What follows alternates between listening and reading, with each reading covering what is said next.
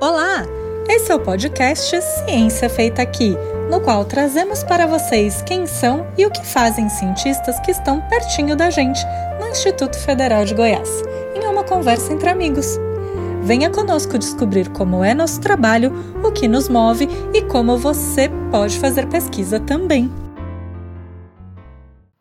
Oi, gente! Bem-vindos a mais um episódio do podcast Ciência Feita Aqui. Na conversa de hoje, vamos conversar com Clóvis Henrique Leite de Souza, que é professor de Ciência Política aqui do Campus Formosa. Oi, Clóvis. Oi, Mariana. Oi, Rangel. Tudo bem? Quem vai me ajudar hoje na entrevista é o professor Rangel Gomes Godinho, do Campus Anápolis. Fala oi para todo mundo, Rangel. Olá, olá pessoal, mais uma vez, boa tarde Clóvis, boa tarde Mariana e a todos que vão nos acompanhar depois nesse podcast. Bom, o professor Clóvis possui graduação em Ciência Política pela Universidade de Brasília, graduação em Direito pelo Centro Universitário de Brasília e mestrado e doutorado em Ciência Política também pela Universidade de Brasília. É, Clóvis, conta um pouco pra gente como é que foi sua trajetória até chegar à graduação. É, comentei aqui que você é professor de ciência política do IFG, que você fez graduação, mestrado, doutorado em ciência política, mas primeiro você se formou em direito. Como é que foi um pouco esse caminho?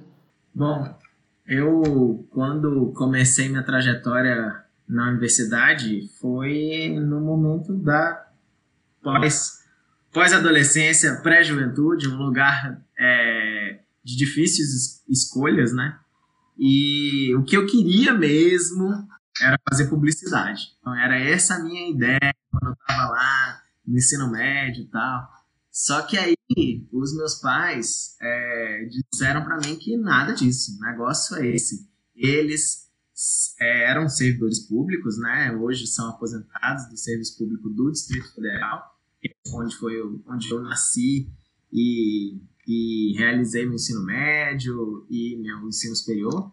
E naquele momento eles disseram para mim: de jeito nenhum publicidade, você tem que fazer direito, porque você tem que é, ter oportunidades boas para entrar no serviço público.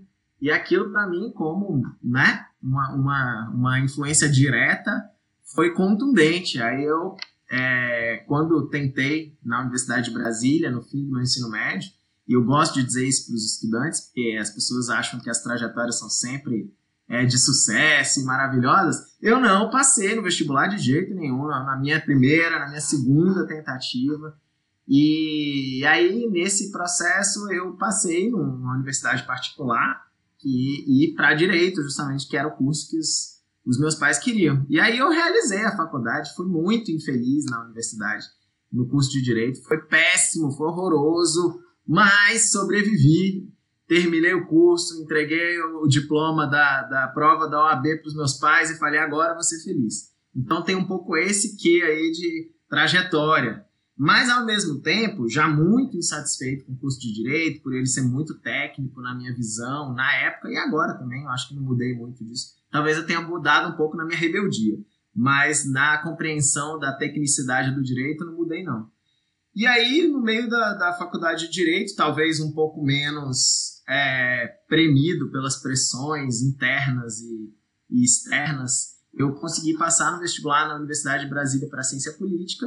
E aí foi quando eu comecei a, a me aproximar das temáticas que me interessavam mais.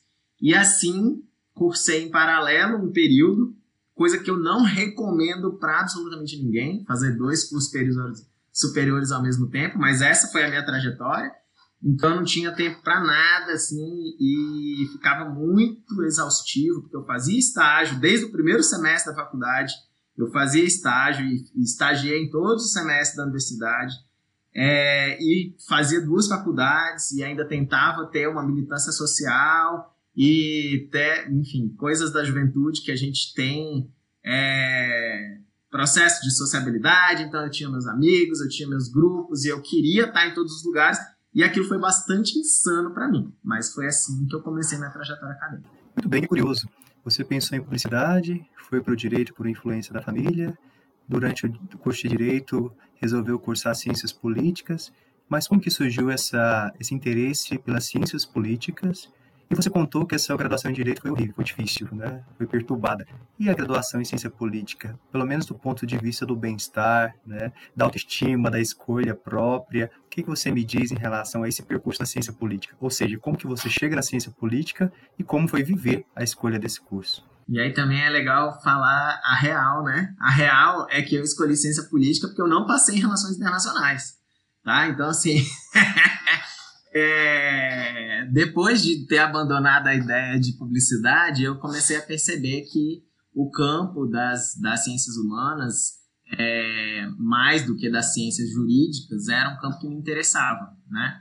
E aí eu percebi, assim, que eu gostava, até comecei a fazer um curso de Relações Internacionais também, em uma outra faculdade particular, mas aí eu falei, não, isso daqui não é para mim, era muito voltado para o comércio exterior, e aí eu quando eu vi na universidade, falei, ah, ciência política parece com relações internacionais, né? Tem um outro enfoque, mas tem um elemento é, do Estado de forma muito central ali.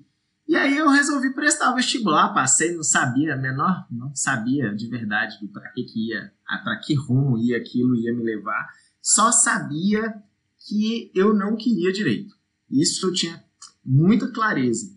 É, e aí nesse movimento, né, eu percebi aos poucos, construindo ali o espaço da Universidade de Brasília, é, eu percebi que aquela trajetória podia fazer sentido com uma história que eu tinha, que era uma história de ativismo em movimentos sociais, de, é, de alguma forma conexão com movimentos sociais que me levavam a pensar questões sobre política. E aí eu falei, não, esse negócio de ciência política me interessa. É, eu acho que eu vou continuar aqui nesse curso. Então foi mais ou menos assim que eu fui parar na ciência política. Foi por acaso, por não conseguir as outras opções que eu estava imaginando na minha tenra juventude. Mas e aí, como é que foi o curso? É, você se envolveu nas disciplinas? Já estava um pouco mais velho, né? Já não estava, não velho, né? Claro, gente, mas um pouco mais velho do que o aluno que vem direto do ensino médio. Como é que foi? É, disciplinas? Fez iniciação científica? que, que te interessava mais? Como é que foi viver essa graduação? Então, eu fui um estudante que fazia duas faculdades ao mesmo tempo e tinha uma relação com a universidade que era uma relação bem direta, assim, de eu vou prestar as disciplinas que estão ali na minha grade, porque eu trabalho fazendo estágio, esse, esse trabalho é importante para mim, as minhas ações é, sociais no sentido é, seria, são também importantes para mim, então não vou viver a universidade no sentido das agremiações, né, das possibilidades culturais. Então, então não foi assim que eu vivi a universidade. Eu tive uma ação quase instrumental, assim, no sentido muito direto de atividades de ensino. Eu não participei de programas de iniciação científica é, eu fui muito voltado para questões de ensino e usando um, uma coisa que me parecia razoável, porque eu queria terminar primeiro o curso de Direito, como eu falei, então eu não pegava todas as disciplinas ao mesmo tempo, né? Então, assim, eu, eu fui ali administrando num tempo que eu tinha. Eu entrei na UNB em 99, 1999, e me formei em 2005, né? Então, assim, eu usei todo o tempo que eu tinha tranquei matéria, fui organizando o, o, meu fluxo de disciplinas dentro de uma dinâmica que me permitisse trabalhar e terminar outra faculdade. Né? Então, tem, foi um pouco nessa perspectiva que eu fiz a universidade. Isso foi mudando aos poucos, né? Porque aí depois veio o mestrado e aí eu encarei de um outro jeito, em outras condições e etc. Mas na graduação foi bem assim que eu vivi. Então, aproveita que você mencionou é, o mestrado. É, em 2007, você seguiu para o mestrado, foi fazer um. É, escrever uma dissertação chamada Partilha de Poder Decisório em Processos Participativos Nacionais. É, como é que foi essa decisão de fazer mestrado? É, como é que foi um pouco a escolha do tema, a experiência de pesquisa? E, pegando seu gancho, como é que isso mudou um pouco também a sua relação com a própria universidade? Ah, mudou completamente a relação, porque eu estava em outras condições. Assim. É, na época do mestrado, eu resolvi, eu resolvi né, eu já, aí já tinha me formado, então na graduação já tinha dois anos, eu escolhi fazer essa intensidade de trabalhos fora da universidade, fora da academia, e só voltar para a universidade quando eu achasse que podia, de alguma forma, aquilo fazer sentido para mim. E aí, no momento da seleção do mestrado, eu me organizei e busquei né, também uma seleção de bolsa de estudos. Então, eu me dediquei integralmente ao mestrado. Então, os dois anos do mestrado foram anos completamente diferentes em relação à vida da universidade, acompanhar as atividades de todas as ordens, né, culturais, políticas e acadêmicas no estrito sentido dessa palavra. É, então foi uma experiência muito diferente assim do que eu vivi na graduação. Porque eu estava imerso nesse processo de desenvolvimento acadêmico. E aí sim eu consegui é, ter a oportunidade de desenvolver pesquisas com mais é, propriedade, no sentido de uma qualidade nesse sentido. Então eu tive oportunidades legais é, com uma rede de pesquisadores é, na Universidade Federal de Minas Gerais, que a gente meio que fez uma aliança aí, é, entre a Universidade de Brasília, a Universidade Federal de Minas Gerais e outras universidades para estudar é, instituições participativas, que foi sempre o meu objeto de estudo, né? E essas instituições participativas, que são conselhos, que são conferências, que são audiências públicas, né? É, é esses processos de gestão pública participativa, foram também o meu objeto de estudo na dissertação, né? Em particular, eu comecei a estudar é, como, e aí essa era a questão à época, né? Como o modo petista de governar, que era um pouco o entendimento que a bibliografia trabalhava à época, que existiu nas municipalidades em especial, né? O Partido dos Trabalhadores, que foi um, um partido reconhecido por levar à gestão pública práticas de envolvimento com a sociedade para a decisão dos processos é, de estratégias, de execução das políticas públicas, o povo chamava isso de modo petista de governar. Então, tinham vários elementos disso, e um deles tinha a ver com inverter prioridades com base no diálogo com a sociedade. E esse, a pergunta então do mestrado era justamente perceber se o primeiro mandato do governo Lula, que era o momento que estava ali é, estudando, né? É, se aquilo que se chamava modo petista de governar tinha sido transposto, entre aspas, aqui para a esfera federal. Então eu fiz um desenvolvimento de uma ideia de partilha de poder nessa, nessa compreensão de como é que as decisões são tomadas. E aí é, eu desenvolvi um conjunto de, de compreensões sobre democracia participativa, sobre os instrumentos de gestão e etc., que depois foram me acompanhando também em outras fases do desenvolvimento acadêmico. Mas eu, eu atribuo a minha, sei lá, escolha para uma carreira acadêmica à experiência que eu tive no mestrado, não foi a graduação que me proporcionou. Embora, e aí eu preciso também dizer isso, quando eu estava terminando o mestrado, eu fui para alguns congressos científicos, assim, já dando né, vazão para algumas das produções, né, tentando me conectar aí com, com o processo né, de, de revisão por pares, de, né, de alguma forma conexão com uma comunidade acadêmica específica. E eu olhei para aquele negócio e falei assim, gente, isso daqui não é para mim não. Então, assim, eu falei, cara, que coisa nada a ver, que pessoas fora da realidade o mundo lá fora é bem diferente do que a academia está dizendo que, que deveria ser o que é, sabe? Então eu fiquei muito, assim, meio pasmado mesmo com a, com a história da, da, do, da conclusão do mestrado. Embora a experiência tenha sido significativa, não dizer que foi ali que eu decidi pela carreira acadêmica, não. É, mas foi uma experiência bem significativa nesse sentido. Muito bem, Clóvis. Ainda falando sobre a pós-graduação, agora dando um salto para o doutorado, eu percebo que no título da sua tese há um vínculo entre seu mestrado e o doutorado que você iniciou em 2012. Qual que foi o plus, qual que foi a abordagem que diferencia a sua dissertação do seu da sua tese de doutorado? E aí já faz um vínculo com essa sua perspectiva pessoal de carreira acadêmica, porque você disse assim, até no mestrado eu não sabia muito bem, né? E o doutorado te aponta uma direção maior para a carreira acadêmica. E outra coisa que eu fiquei curio, é, com curiosidade em relação à sua fala, você disse que não percebia na, nos eventos uma, eu poderia dizer, uma correlação teórica com o que está acontecendo de fato na realidade, né? E como que você vê isso? Será que você, diante dessa desconexão, você resolveu, por exemplo, desenvolver pesquisas que pudessem aproximar mais essas duas dimensões, a realidade empírica né, e a dimensão teórica? Fala um pouco mais sobre isso.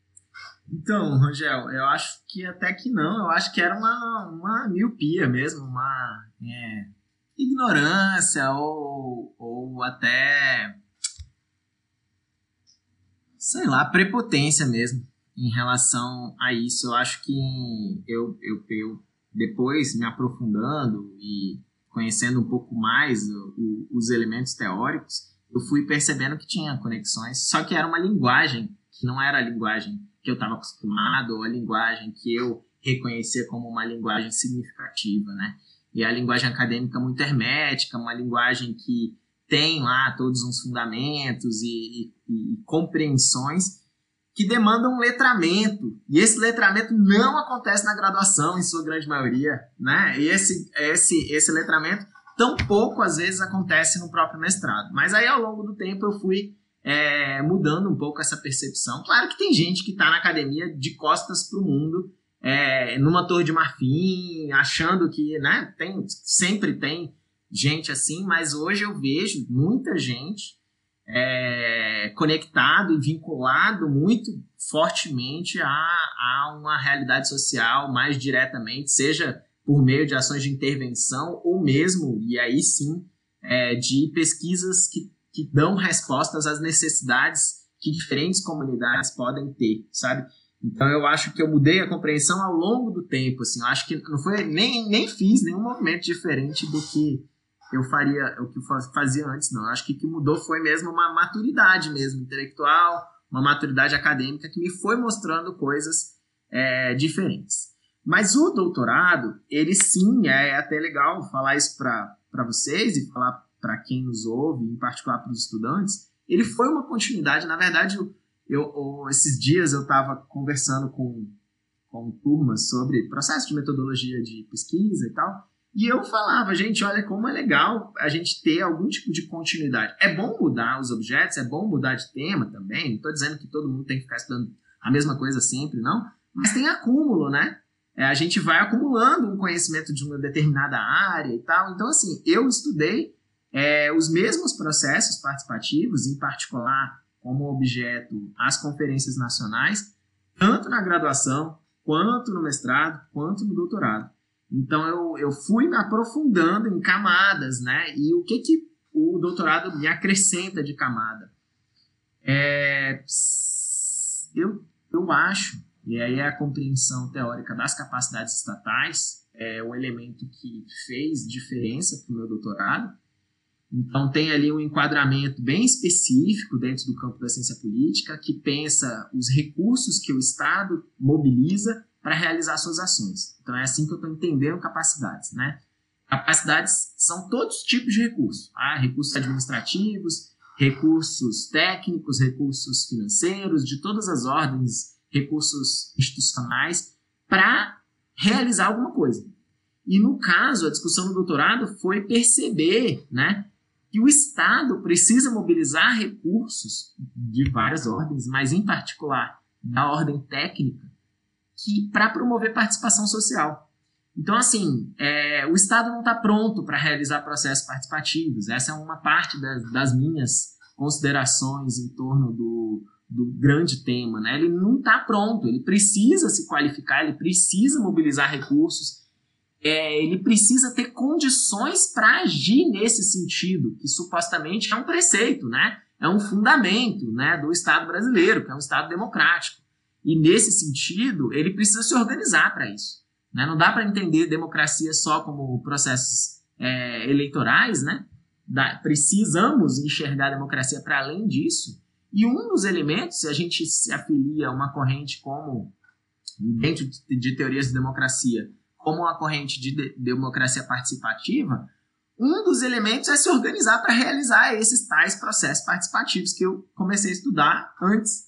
Então, eu acho que o ganho do doutorado foi olhar exatamente para o Estado, então olhar especificamente para a dinâmica de funcionamento de alguns órgãos que tentavam promover processos participativos, reconhecer os limites, perceber os desafios do funcionamento desses processos participativos e também perceber quais as, as vamos dizer assim, as potencialidades e principalmente as necessidades de aperfeiçoamento. E, então eu acho que tem ganhos no doutorado nesse sentido, mas de fato eu estudei a mesma coisa, enquanto um objeto de pesquisa, só que com um enquadramento teórico distinto. Clóvis, conta para os nossos ouvintes um pouquinho mais. É, você comentou do tema geral do seu doutorado, né, que é olhar um pouco para as possibilidades de participação é, possibilitadas pelo Estado, desafios e etc. Mas você tem um, um recorte né, no, no seu doutorado, vou até ler o título aqui, é, do doutorado, Capacidades Estatais para a Promoção de Processos Participativos, uma análise da forma de organização de conferências nacionais. É, conta para os nossos ouvintes um pouco mais o que, que são essas conferências nacionais, é, como é que foi um pouco, dá um pouquinho mais de detalhe para a gente como foi, que, como foi essa análise das conferências. Então, é, com esse foco nas capacidades estatais que eu me referia, né, pensando esses recursos que o Estado tem, é, eu fui olhar para como o Estado estava se organizando para promover esses tais processos participativos. E aí eu olhei para algumas conferências nacionais. As conferências nacionais, elas são é, processos de discussão que começam nos municípios, que passam por etapas estaduais e vão para etapas nacionais. Então elas são convocadas pelo governo federal, mas tem uma adesão de governos municipais e estaduais para promover uma mobilização a uma discussão pública. Então, assim, tem temas múltiplos, né? Então, sei lá, o Ministério é, da Saúde, que é um ministério que tem um histórico forte de conferências nacionais, esse ministério ele convoca uma conferência, então diz, ó, a gente vai realizar as etapas municipais, tanto, é, em, sei lá, de março até é, junho, e depois as etapas estaduais, e aí a etapa nacional lá em, em dezembro.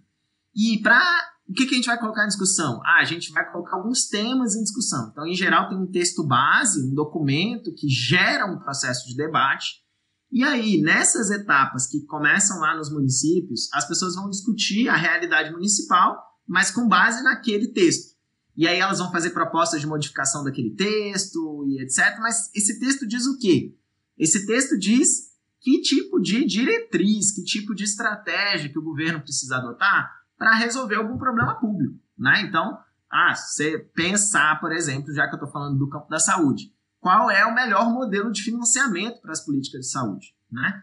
Então, esse tipo de discussão é uma discussão que vai lá do município até o, o, a etapa nacional, porque o, o modelo de financiamento passa por muitas estratégias, né? Desde a existência de fundos é, de financiamento, até as parcerias com a iniciativa privada e várias outras formas de financiar os processos de, é, vamos dizer assim, oferta de serviços de saúde, que não são necessariamente serviços públicos, mas que são ofertas de serviço.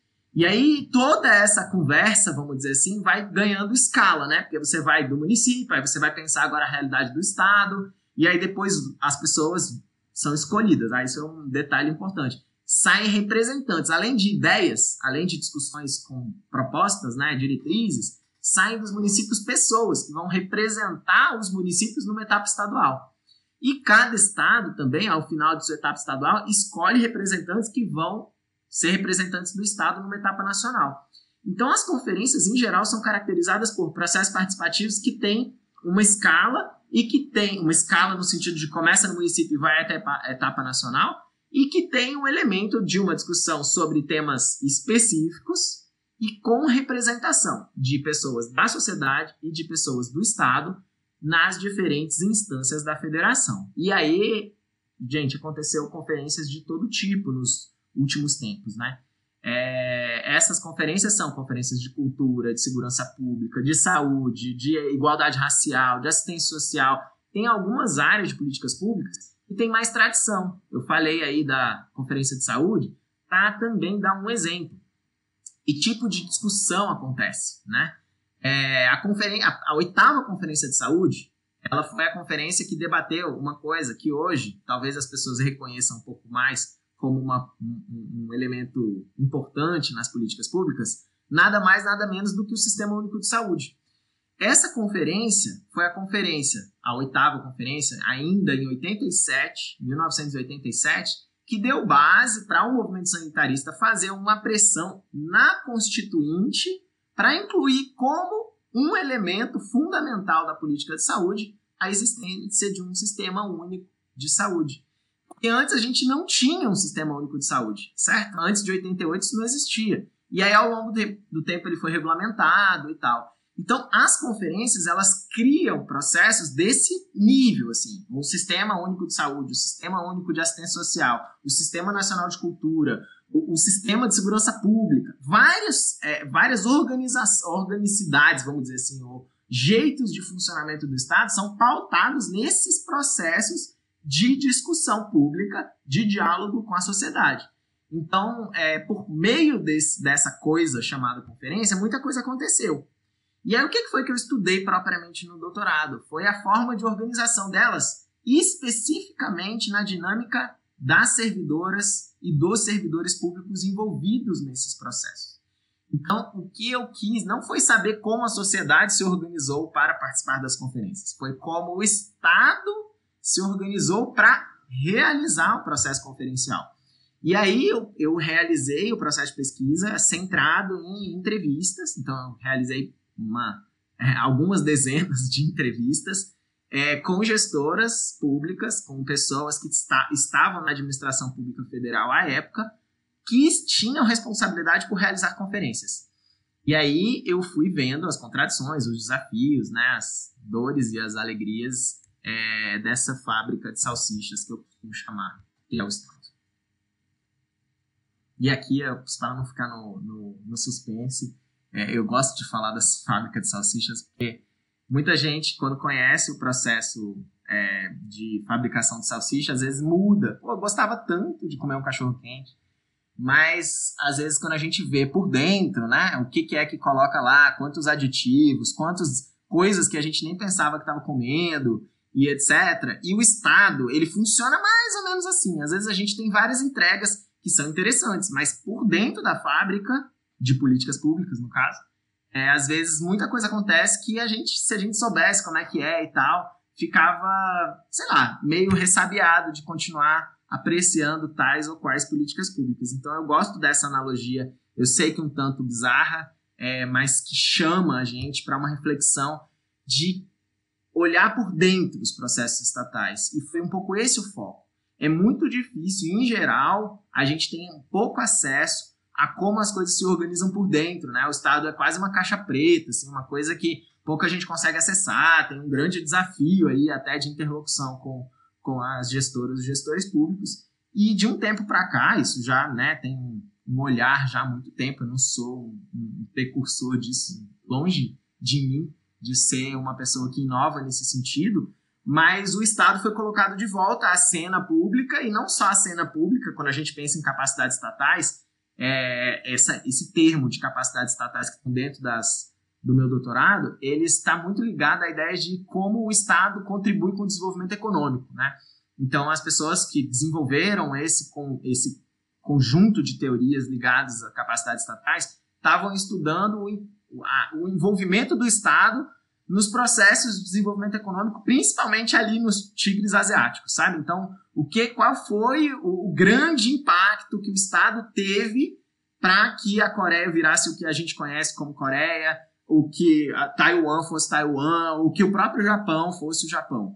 Então, o, o desenvolvimento econômico de alguns países teve uma presença muito forte do Estado, não só como regulador, mas como indutor de processo de desenvolvimento.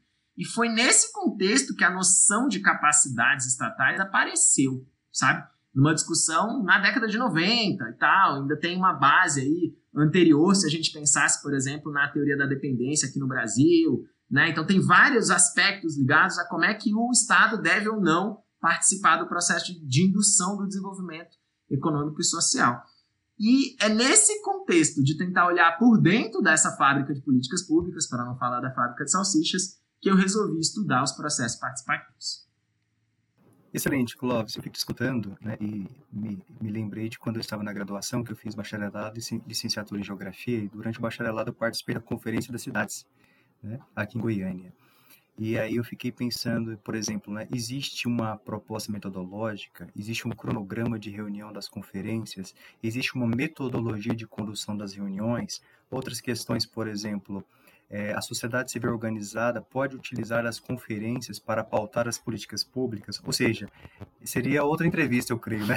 seria assim, uma palestra, uma outra entrevista para a gente aprofundar no funcionamento dessas conferências e ver o potencial que ela tem de participação, de fato, da, da, das pessoas, né? de, de promover. Eu estou escutando você aqui, estou pensando o quanto pode promover cidadania, né? envolvimento das pessoas. E é algo que, infelizmente, fica muito abafado. Né? Pelo menos a gente não, não, se escuta tanto falar sobre isso ou a importância de se envolver. Mas aqui é só um adendo que eu faço porque eu acho o tema relevante e você trouxe contribuições substanciais para a gente abrir a nossa mente aqui e pensar né, na construção do Estado que precisa da nossa, do nosso envolvimento, né, da nossa participação. É, mas, Clóvis, você também, na sua trajetória profissional, você, você desenvolveu vários projetos, consultorias, foi pesquisador do IPEA, também analista técnico de políticas sociais na Secretaria de Políticas de Ações Afirmativas. Fale um pouquinho sobre a sua trajetória antes de chegar no IFG e se tornar docente, por favor. É, Rangel, é isso mesmo, assim, eu acho que a gente tem um, um elemento importante para reconhecer, né, quando a gente pensa em democracia, não dá para pensar que a conexão dos cidadãos com o Estado, do ponto de vista decisório, se encerra nas eleições, né, é, seja pensando nos mandatos do executivo, seja do legislativo, é fundamental que a gente reconheça que elementos de envolvimento da cidadania com o Estado precisam acontecer no meio dos mandatos. Né? As pessoas precisam ter conexão de alguma forma, seja com seus representantes no executivo, seja com representantes do legislativo. E assim, não tem muita solução mágica para isso acontecer, mas os processos de participação, e são vários, tá? É importante que a gente reconheça e já te responda a pergunta em particular, mas só dialogando com o que você falou, os processos de participação, eles são justamente o meio para fazer isso acontecer. O Brasil, é reconhecido internacionalmente como um espaço de muita experimentação, criatividade e inovação no campo da democracia. Sempre foi visto desse jeito, sabe? Não é de hoje, assim. É, isso não é um fenômeno recente. A gente está falando da década de 80, em que algumas coisas aconteceram no Brasil, em particular, né, é, nas articulações ligadas aos orçamentos participativos municipais, ia aos conselhos municipais, né, os conselhos gestores de políticas públicas na década de 90, que despontou o Brasil como um, um país que tinha condição, pela dimensão territorial, pela quantidade de habitantes presentes nesse território, de refundar, ou vamos falar de outros termos, de democratizar a democracia. Então, isso foi reconhecido internacionalmente, tanto do ponto de vista político quanto do ponto de vista acadêmico, sabe? Então, é legal que a gente saiba que, por mais é, sei lá, escondido, não sei a palavra, mas por menos divulgado que esses processos sejam, e eu concordo plenamente, eles são pouco divulgados. Se a gente pergunta para as pessoas sobre isso, as pessoas não têm ideia, né? Você pergunta quando é que você é, é cidadã, é, as pessoas só se lembram da eleição. Na verdade, a gente vive um processo é, de afastamento das pessoas dos processos político-institucionais, e isso é, né, é, também histórico, né? Não é de hoje que isso acontece, mas é, a existência disso tem uma potência, né? Então eu concordo contigo que, que, vale a pena seguir uma reflexão nesse sentido. Mas voltando à questão relativa à, à trajetória, igual eu tive no entre a graduação e o mestrado, entre o mestrado e o doutorado, eu busquei é, continuar trabalhando, não necessariamente é, no campo de pesquisa propriamente dito. Então, eu fiz algumas consultorias nesse campo de processos participativos, principalmente na mediação é, de planejamentos estratégicos, na mediação é, de conferências, na mediação dessas, dessas conversas entre Estado e sociedade. Então, isso foi, foi uma, uma parte da minha trajetória que foi é, significativa. Mas eu fui buscar também oportunidades de trabalho ligados à pesquisa, né? E aí foi quando eu tive uma experiência bastante significativa é, com o pessoal do INESC, que é um, uma organização não governamental de Brasília, que trabalha com estudos é, e pesquisas socioeconômicas na perspectiva da sociedade civil é, de alguma forma se inserir no debate público. Então, eles, é, num determinado momento, estavam justamente fazendo um mapeamento sobre a arquitetura da participação no Brasil. Me envolvi num projeto desse, é, junto com o Instituto Polis, lá de São Paulo. Então, assim, era uma coisa que eu estava é, prestando um serviço que não era no mundo acadêmico necessariamente, mas que envolvia habilidades de pesquisa, né, que me conectava também com com o ambiente nesse sentido acadêmico, mas não por dentro das universidades. E eu é, tive, nesse sentido, uma oportunidade de chegar próximo da equipe que estava trabalhando no Instituto de Pesquisa Econômica Aplicada, que é o IPEA, e lá uma diretoria específica que trabalhava com instituições públicas, o Estado e os processos de democracia.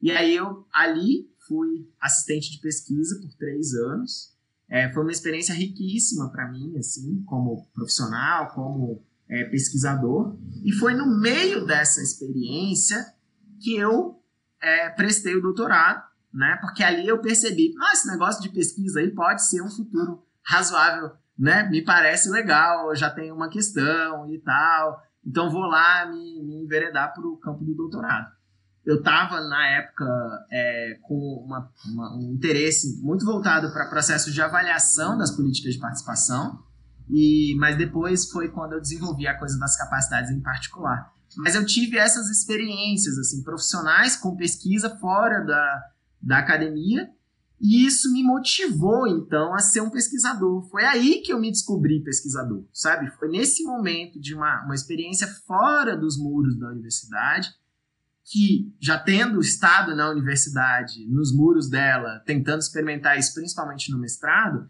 que eu percebi isso como um futuro profissional, né? E aí, como é, doido, eu fui fazer o doutorado junto com um trabalho específico que eu passei no concurso de analista de políticas sociais.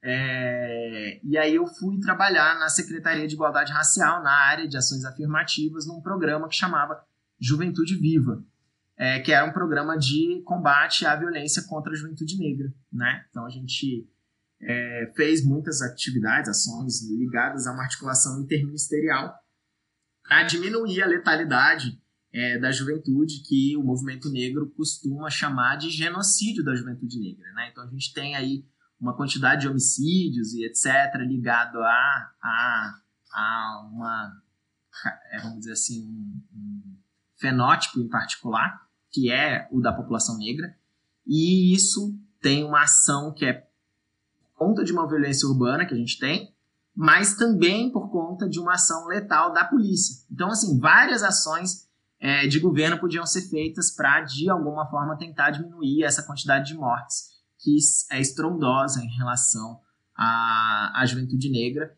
E, é, nesse contexto, eu continuava dentro do campo da gestão de políticas públicas, isso foi sempre uma coisa que me interessou, né? É, mas ali especificamente na área de análise de políticas sociais. Não era uma atividade acadêmica, à época era uma atividade estritamente de gestão, e eu fui levando isso em paralelo ao meu doutorado, tá? Então isso é uma coisa dessas coisas de vidas duplas. É, eu fazia esse trabalho enquanto eu tentava fazer a minha pesquisa em particular. Aí eu pedi a minha redução de jornada, fiquei trabalhando quatro horas e me dedicava, então, metade do dia para é, Secretaria de Políticas, lá, como analista, e metade do dia para a minha pesquisa de doutorado. Foi assim que eu fiz meu doutorado. Eu não tive a mesma condição, entre aspas, ideal de ter uma bolsa e me dedicar exclusivamente a isso. E aí eu optei por fazer essa vida dupla aí nesse momento do doutorado. É muito interessante ouvir a sua, ouvir um pouco mais da sua trajetória, é, porque embora eu tenha certeza que tenha havido dificuldades, né, que os nossos alunos muitos enfrentam de conciliar o trabalho com a graduação, por exemplo, ou com a pós-graduação, mas ao mesmo tempo é, você também vai alimentando também suas questões de pesquisa, né, com uma experiência é, no Estado, vendo de perto tentativas de implementação de políticas públicas, nas experiências que você citou antes, né, experiências de pesquisa é, mas também relacionadas ao Estado, como é, por exemplo, o IPEA, é, que vão também retroalimentando suas, suas questões de pesquisa, seus temas, etc. Então é muito interessante que, é, claro, nenhuma trajetória é coerente, todas as decisões pensadas com um objetivo único, mas como, mesmo em volta de necessidades, decisões, etc., a gente também consegue ir dando sentido às nossas questões, às nossas inquietações, etc. E aí, nesse sentido, vou continuar aqui um pouco a conversa sobre seus interesses de pesquisa, seus temas. É, mais recentemente, você tem feito pesquisas voltadas é, para o que você chama de diálogos públicos e desenvolvimento de competências conversacionais. É, como é que foi, então, é, afunilando o seu interesse para essas temáticas? Como é que essas temáticas estão também vinculadas ao que a gente estava conversando antes?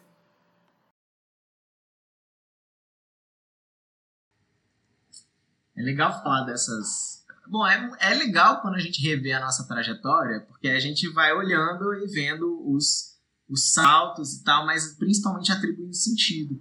Mas é também bacana poder compartilhar com vocês é, que nos escutam que as trajetórias não são lineares, né? Então, assim, eu pedi demissão é, do ministério que eu trabalhava porque eu não aguentava mais a burocracia. E foi só por ter pedido demissão, porque eu não aguentava, meu negócio assim que, que me, me, me é, deixou estonteado cansado, estressado, infeliz. E aí eu resolvi prestar o concurso do IF. Então, assim, eu vim parar no Instituto Federal de Goiás é, logo depois que eu terminei meu doutorado por um acaso, sabe? E é um acaso, um feliz acaso, porque eu fui muito feliz até agora, nesses sete anos que eu tô aqui no Instituto. É, mas é, foi totalmente por acaso. E foi o acaso de estar insatisfeito com outra coisa, né? Que era justamente o jeito como estava sendo aproveitado ou, ou não aproveitado, no caso, na minha visão, a época na Secretaria de Ações Afirmativas. Então, assim, eu tenho um, comigo, Mariana, que tem muito, sabe, esses, essas atribuições de sentido que a gente vai tecendo ao longo da vida, né? Enxergando isso e tentando sempre buscar as melhores alternativas para o momento de agora, assim. Eu não sou uma pessoa que super planeja a vida, né? Às vezes, na verdade, eu tenho outros planos, a vida prega peças na gente e aí a gente se reconfigura e tenta é, encarar os desafios de uma maneira significativa para aquele momento. Então, assim, quando eu cheguei, logo que eu cheguei no estudo, é, isso foi no ano de 2016, é, eu fui provocado por alguns colegas a pensar um desafio que estava ali premente no, no campus de Formosa, que é o campus que eu atuo, que era um desafio de conflitos é, entre estudantes de uma maneira muito exacerbada. Então, assim, tinha uma, uma, uma, um elemento conflitivo muito presente no ar. E isso era parte, na verdade, eu gosto de pensar que era uma caixa de ressonância do que a gente já estava vivendo na sociedade brasileira, né, em relação à polarização política. E aí, naquele momento, provocado por isso, eu resolvi começar um trabalho que depois virou um laboratório e, e, foi assim que eu desenvolvi uma pesquisa por quatro anos no Instituto, desses sete que eu estou aqui, é, que era o Laboratório de Diálogos Públicos. E o que, que era o espaço do laboratório? Era um espaço é, de experimentação, por isso esse nome, né?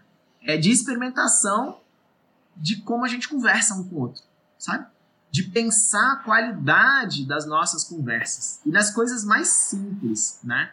E aí tem um campo teórico também que aí eu fui me aproximando do, do especificamente do diálogo e aí eu posso pensar um pouquinho esses elementos epistêmicos assim do que que é a conversa, de como é que ela acontece e etc.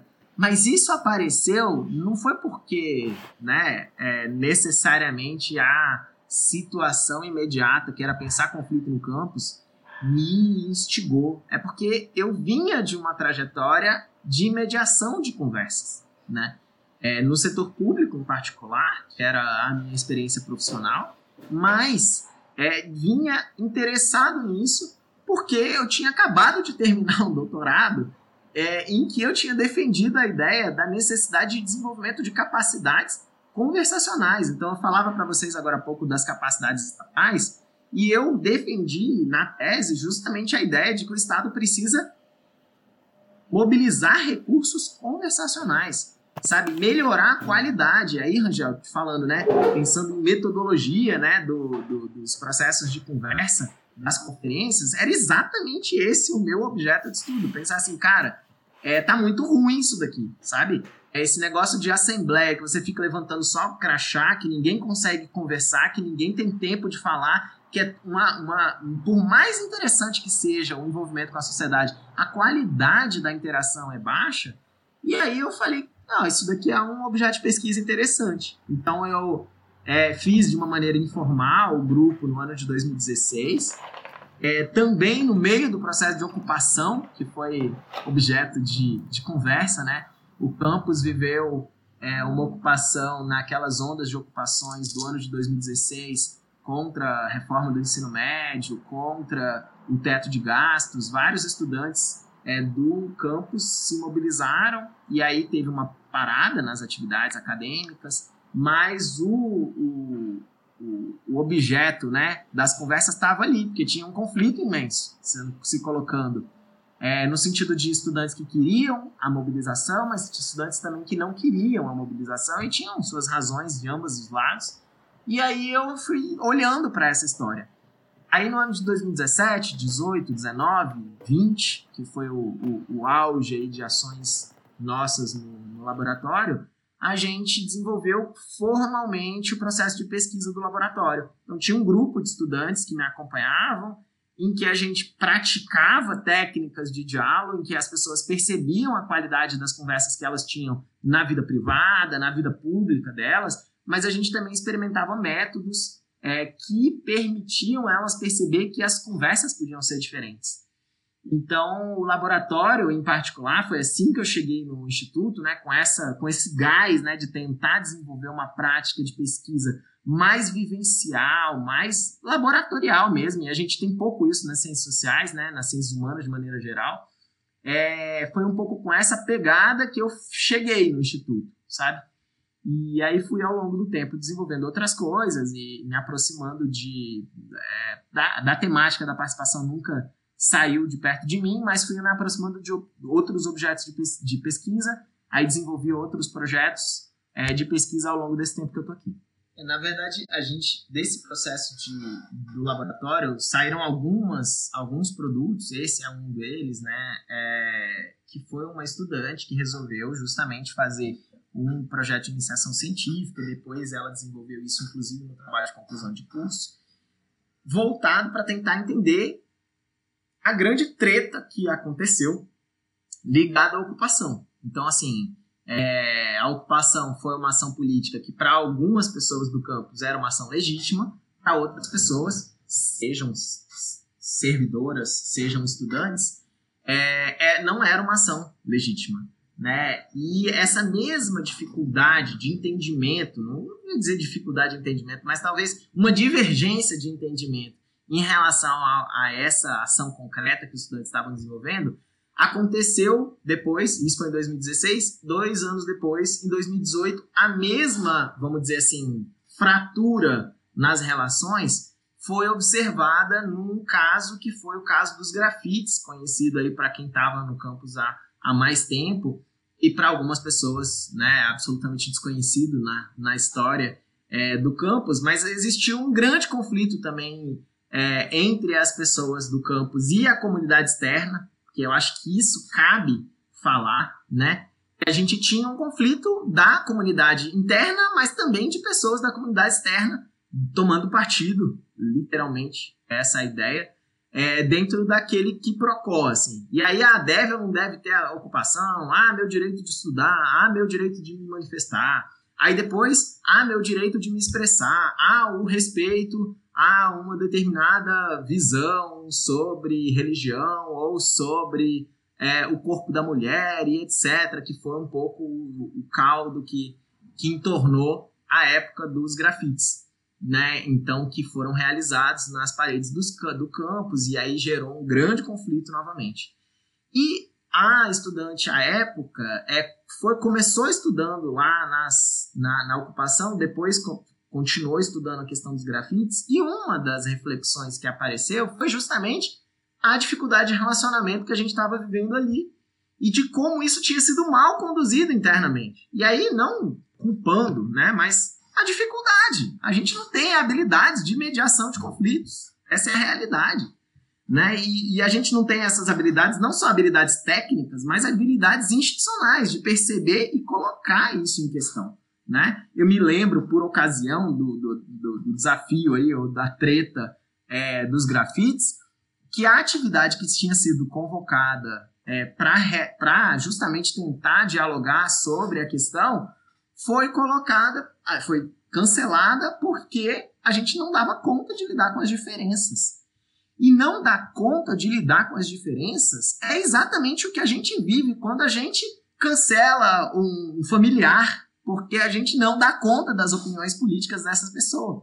E atire a primeira pedra nesse podcast quem nunca teve vontade de cancelar alguém, sabe?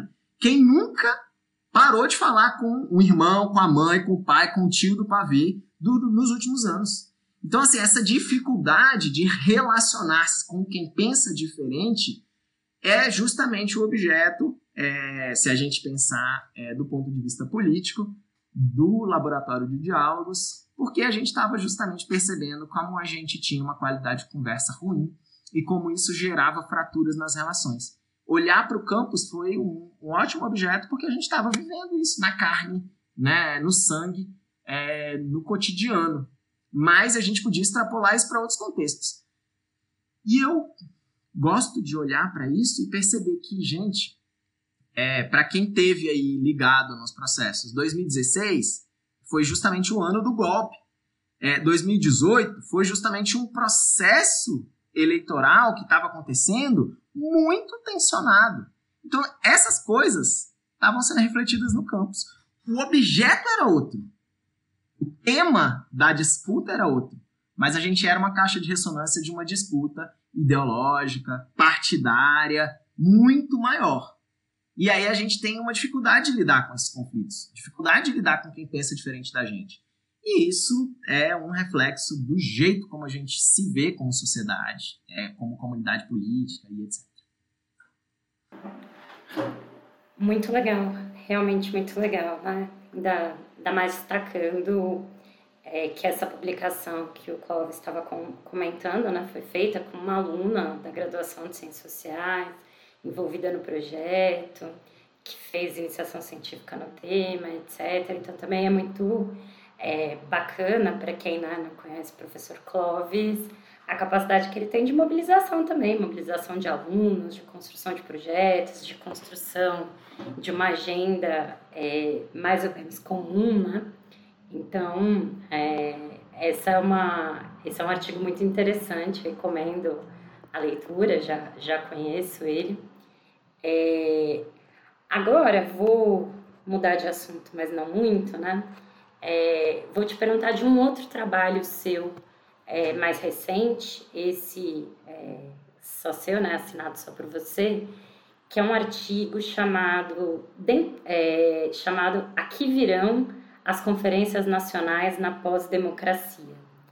É, aqui a gente retoma um pouco o tema do seu doutorado, né, da, das conferências nacionais, mas é, já pelo título a gente vê que tem uma, uma pequena mudança que até inclusive se relaciona com o que você estava comentando antes, da fratura, do contexto político e etc. Né? O seu doutorado ele foi feito num momento político diferente, é, em que em alguma medida havia, pelo menos no campo do discurso, uma ideia da importância da participação, das conferências e etc a gente tem várias transformações e é, no nosso contexto político, econômico, social. Estamos aqui em 2023, esse artigo foi publicado em 2022, né? Então, é, queria que você contasse um pouquinho mais para os nossos ouvintes é, qual que é um pouco a discussão do seu artigo, né? O futuro das conferências nacionais E daí aproveita e conta um pouquinho mais para a gente também o que é essa tal de pós-democracia. Então, é, esse artigo ele tem um, um, elemento de reflexão, sei lá, prospectiva nesse sentido, né? Pensando é, para que que esses objetos não seriam, poderiam ou não ser úteis num contexto que é um contexto diferente daqueles é, que a gente costuma conhecer, assim, né? O, o, contexto que a gente costuma conhecer é um contexto do início do século XXI ou do final do século XX, em que pouca gente não é que não existisse, mas reverberava pouco as vozes que eram dissonantes à democracia. Né, o século XX foi um século que foi marcado por vários processos ditatoriais, autoritários, etc. Mas quase que no final do século XX a gente chegou num consenso assim é, de que a democracia era um caminho razoável, né, para as nações e etc. E no século XXI, em particular, a partir da segunda década do século XXI, a gente começa a perceber que esse consenso estava rompido, né? Então a, a noção de pós-democracia ela aparece justamente nessa ideia de que ó, pode ser, não é que já está aí, tá? Pode ser que o tempo da democracia já tenha passado. E tenha passado não porque ele pode não ser interessante, é porque ele já não é o consenso. E de, não sendo consenso, é, a gente pode pensar exatamente em atos como que aconteceram em 8 de janeiro de 2023, é, em que você visualiza materialmente um conjunto de pessoas, não é um conjunto de atores políticos institucionais, é um conjunto de pessoas comuns, e aí usar aqui o termo comum de uma maneira muito simples, né? É, que estavam diretamente expressando um descontentamento com o processo democrático. E aí, ah, mas eles têm poder, legitimidade, tem que deixar, o povo tem mais é que falar. Tem que falar, claro que tem que falar. A questão é que aquelas pessoas materializam exatamente a impossibilidade de dialogar. E o meu questionamento sobre os processos participativos na pós-democracia é justamente pensar o seguinte, ó, nós estamos num lugar onde está muito difícil de lidar com conflito. Será que os processos de gestão participativa têm alguma possibilidade de impactar essa dificuldade? A gente está com muita dificuldade de ver a arena pública como uma arena que permita o diferente, é, seja ele vermelho, seja ele verde-amarelo, seja ele azul, seja ele de qual coloração a pessoa quiser. É muito difícil perceber que o conflito é vivido na sua plenitude, de uma maneira não violenta. Porque, assim, a democracia é um meio, justamente, de lidar com os conflitos de forma não violenta. Então, se tá difícil pra caramba conviver com quem pensa diferente, será, e essa era a pergunta é, do texto, será que os processos participativos, em particular as conferências, que eram o meu objeto, eles têm algum papel a cumprir nisso? Será que a gente vai continuar com uma visão é, é, que esses espaços são espaços de legitimação de um determinado projeto político apenas? Ou será que a gente vai construir, dialogar é, com projetos políticos diferentes? Então, esse foi o questionamento. E eu acho que é uma agenda de pesquisa que é, me provoca a pensar mesmo, sabe? Me provoca, inclusive, a pensar esses elementos metodológicos, por exemplo, para incluir as diferenças nos espaços de diálogo. Bem, as discussões que você traz para nós agora são bem atuais, bem importantes e nos, nos permite até reflexões futurísticas né, sobre diferentes possibilidades. É, vamos falar um pouquinho agora sobre outro projeto que você desenvolveu junto com, com, os, com os, estudantes né, do curso de licenciatura em Ciências Sociais de Formosa, que é um projeto de extensão chamado Bancada da Sala, né, Ouvindo a Política de Perto. Quais eram os objetivos desse projeto? essa foi uma grata surpresa, assim. Os estudantes se mobilizaram, me chamaram para apoiar e orientá-los no processo de é, projeto de extensão, que era basicamente fazer um, realizar um podcast que o nome tinha esse título, né, Bancada da Sala, que era levar a política municipal para uma discussão pública. E aí, o que que eles fizeram na prática? Eles e elas eles pegaram é, temas que eram temas quentes na sociedade de Formosa e tentaram ir atrás de agentes públicos que tinham alguma di algum diálogo com aquele tema e fizeram entrevistas sobre esses temas. Então, eles entrevistaram é, secretários municipais, é, vereadores, ativistas da sociedade sobre diferentes temas. Então, o, pro o, projeto teve começo, meio e fim, então eram, a proposta era realizar 10 episódios, e foram realizados os, os 10 episódios, publicados e etc., e sempre com esse foco né, de como a política municipal pode ser aproximada das pessoas. E a aproximação era por meio de um produto de comunicação, um, um formato de podcast. Então, eram entrevistas com agentes públicos locais. Quando a gente divulgar a sua entrevista, a gente divulga também o link desses episódios do, podcast para os ouvintes que estiverem interessados em conhecer mais de perto esse trabalho. Né? É, Clóvis, um passarinho contou para gente que é, você está num processo de mudança provisória, né? É, e você volta aí para a gestão do Estado um pouquinho. Você vai é, trabalhar, se tudo der certo, né? Junto, não sei como fala, junto à presidência da República, é, na Secretaria de Participação Política, é isso? É, então, é, conta um pouquinho pra gente é, como é que, que você está vislumbrando aí nesse novo desafio. É, e também uma pequena curiosidade, né? Porque você comentou que é, vir para o IFG foi um a casa, no sentido que você estava muito cansado do seu trabalho é, na Secretaria de Ações Afirmativas. É, e agora você está pensando em assumir um desafio semelhante, etc. Conta um pouquinho pra gente o é, que, que vai ser essa, essa nova fase da sua vida. É, então, eu, eu é, tem ciclos é, profissionais de, em geral, sete anos. E isso acontece, é, seja por qualquer motivo, não dá para eu precisar, mas eu tenho evidências aí para quem quiser estudar isso, que mais ou menos a cada sete anos acontecem revoluções profissionais.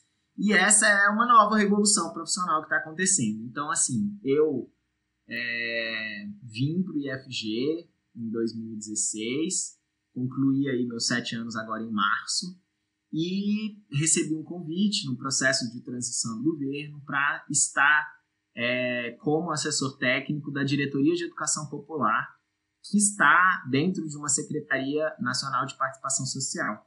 E essa diretoria é justamente uma diretoria que tenta fazer uma articulação das políticas públicas para estimular a formação política da sociedade da cidadania ativa. Então, ponto. É um pouco esse o, o papel primordial. E por meio, isso acontece por meio dos processos participativos. Então, é um pouco é, fazer o que eu, é, em certa medida, analisei muitas vezes é, como pesquisador, tentar ofertar algumas reflexões e trazer algumas soluções é, metodológicas e também políticas nesse sentido para a realização do estímulo a uma cidadania ativa por meio dos processos participativos.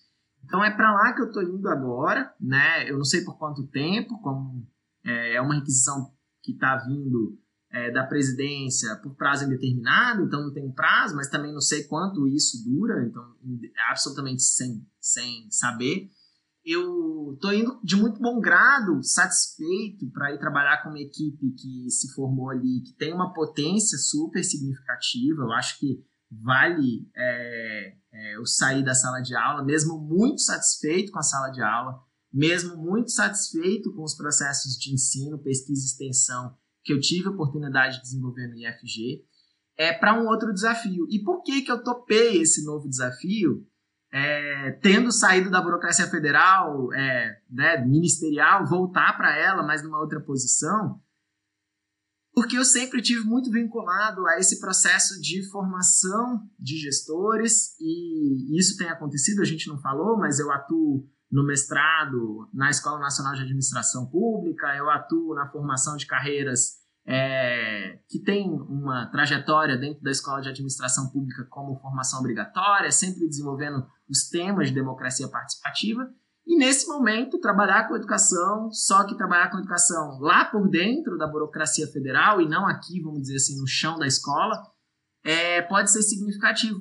É, acham que eu tenho alguma coisa a contribuir, eu acho que o desafio é bom, então eu tô, tô, topei o desafio de ir para lá. Mas assim, é um desafio que é bem diferente do que eu fazia no ministério que eu estava, porque, o, pelo menos a princípio, eu não estou indo para lidar com papéis, é, porque eu saí do direito também, porque eu não aguentava lidar com processos e papéis, eu gostava de lidar com gente, e me parece que o convite é para uma assessoria técnica que não vai ficar lidando com as rotinas administrativas processuais, que são uma parte da burocracia que me desgasta.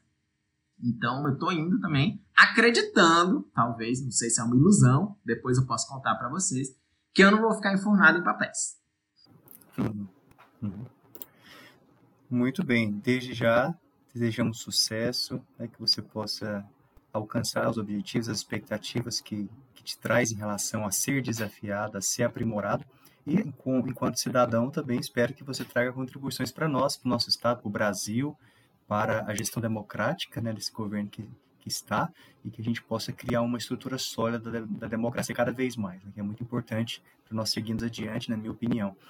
Clóvis, você falou do número 7, falou de ciclos, aí você deixa uma ponta para a gente pensar um pouquinho sobre a questão da religião, religiosidade, né? Eu consigo fazer um vínculo, por exemplo, com a cabala judaica, que tem muita questão dos números, mas não só, só o judaísmo, né? O cristianismo também tem um vínculo com, com o número 7. Você é, tem algum vínculo religioso? É, participa de alguma religião específica? Fala um pouco mais sobre essa vida, essa dimensão da sua vida particular, por favor. É, eu tenho, tive sempre uma educação católica, sou uma pessoa ligada à Igreja Católica nesse sentido, praticante que está lá na missa todo domingo, pensando nos preceitos dessa matriz religiosa. Então, sim, eu tenho uma religião, ela é a religião católica, e eu falo dessa coisa do sete como um elemento né, é, de um padrão, mas que leva aí a pensar em misticismo, mas talvez o, o sete aí nem eu nem realmente eu não entendo, não sei nada dessas coisas.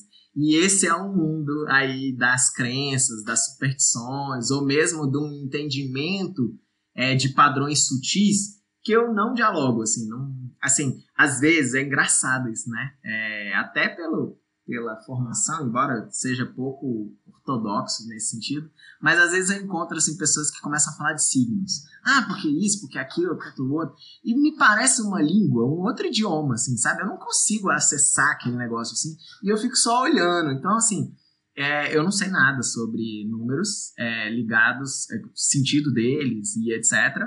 É, mas eu falei dele só por conta desse padrão mesmo, né? De, de alguma coisa que acontece.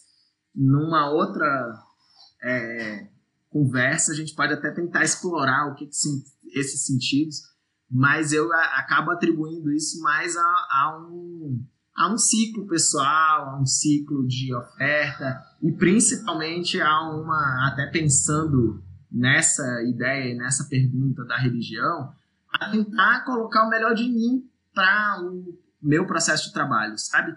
Então, se em determinado momento, e foi isso que me fez sair da, da carreira de analista de políticas sociais, eu não me via mais ofertando meu pleno potencial é, para a comunidade, no sentido de eu, servidor público, colocando meus potenciais a serviço do público, é agora me parece que os, meu os meus potenciais, embora estejam sendo bem aproveitados no IFG, e eu reconheço isso, né, tem um apoio institucional para acontecer tanta coisa e etc. Mesmo que a gente viva mil e uma contradições institucionais, internas, desafios, problemas, isso é parte dos processos de qualquer organização.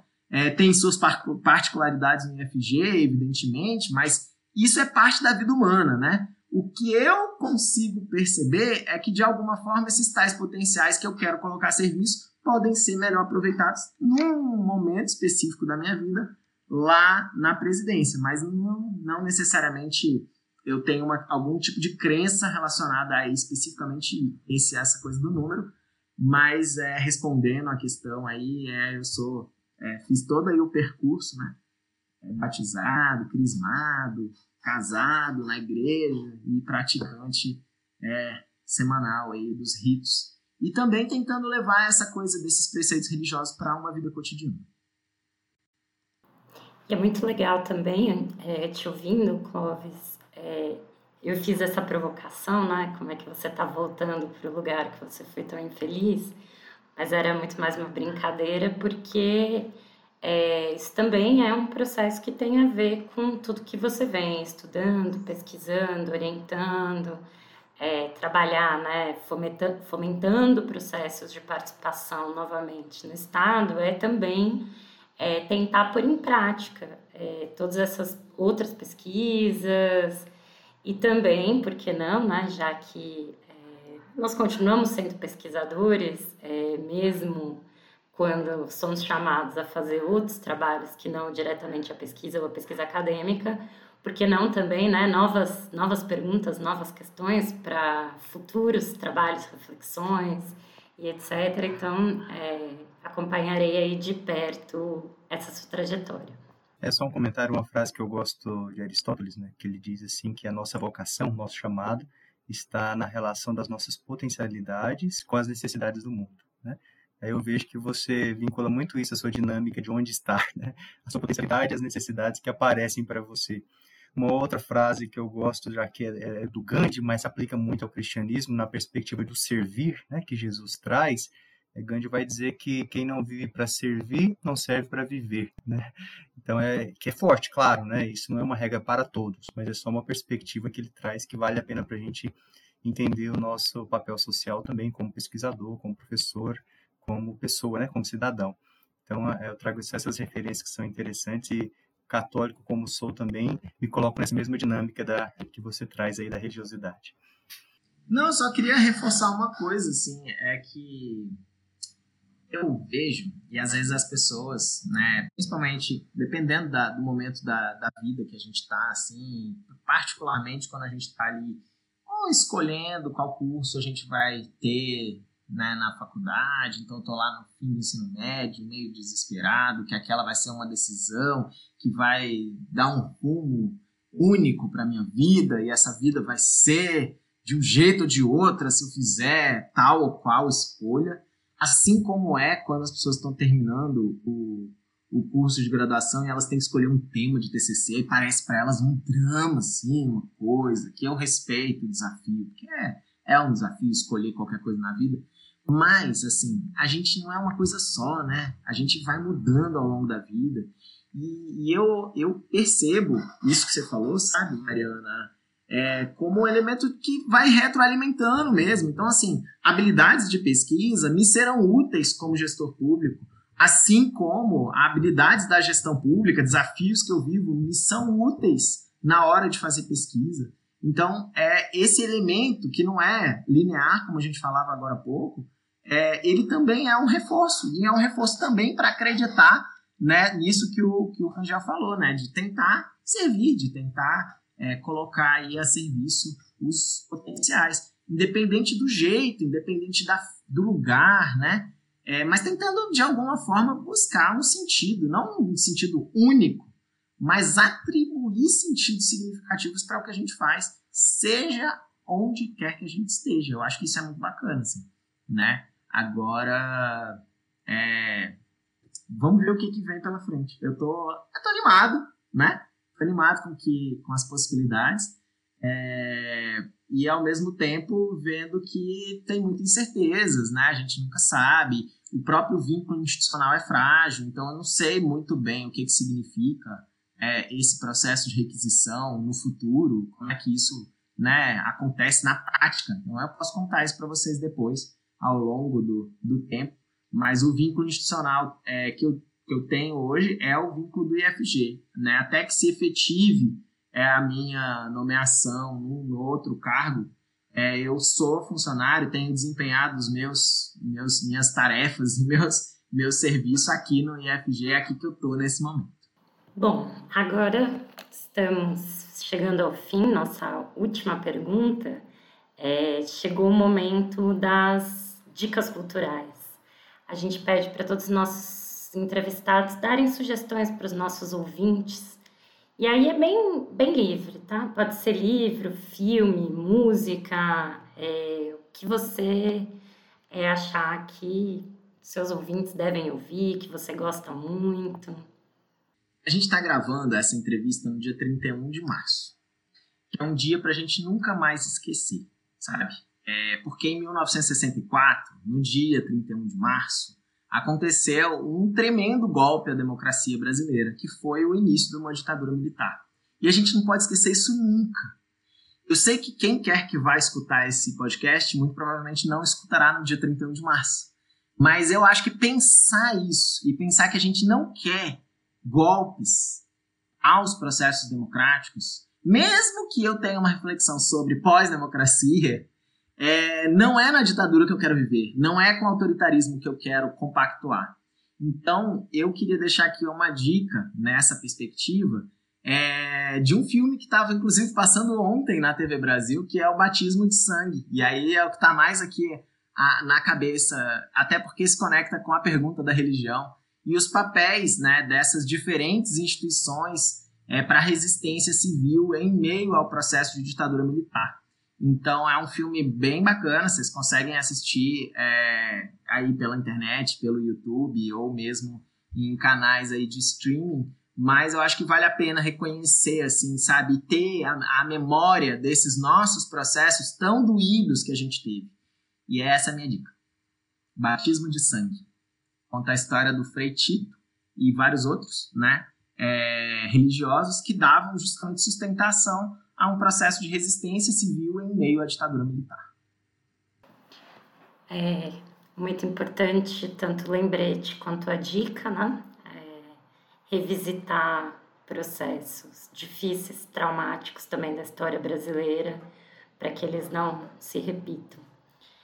É, bom, gente, chegamos aí ao fim é, do nosso podcast Ciência Feita Aqui.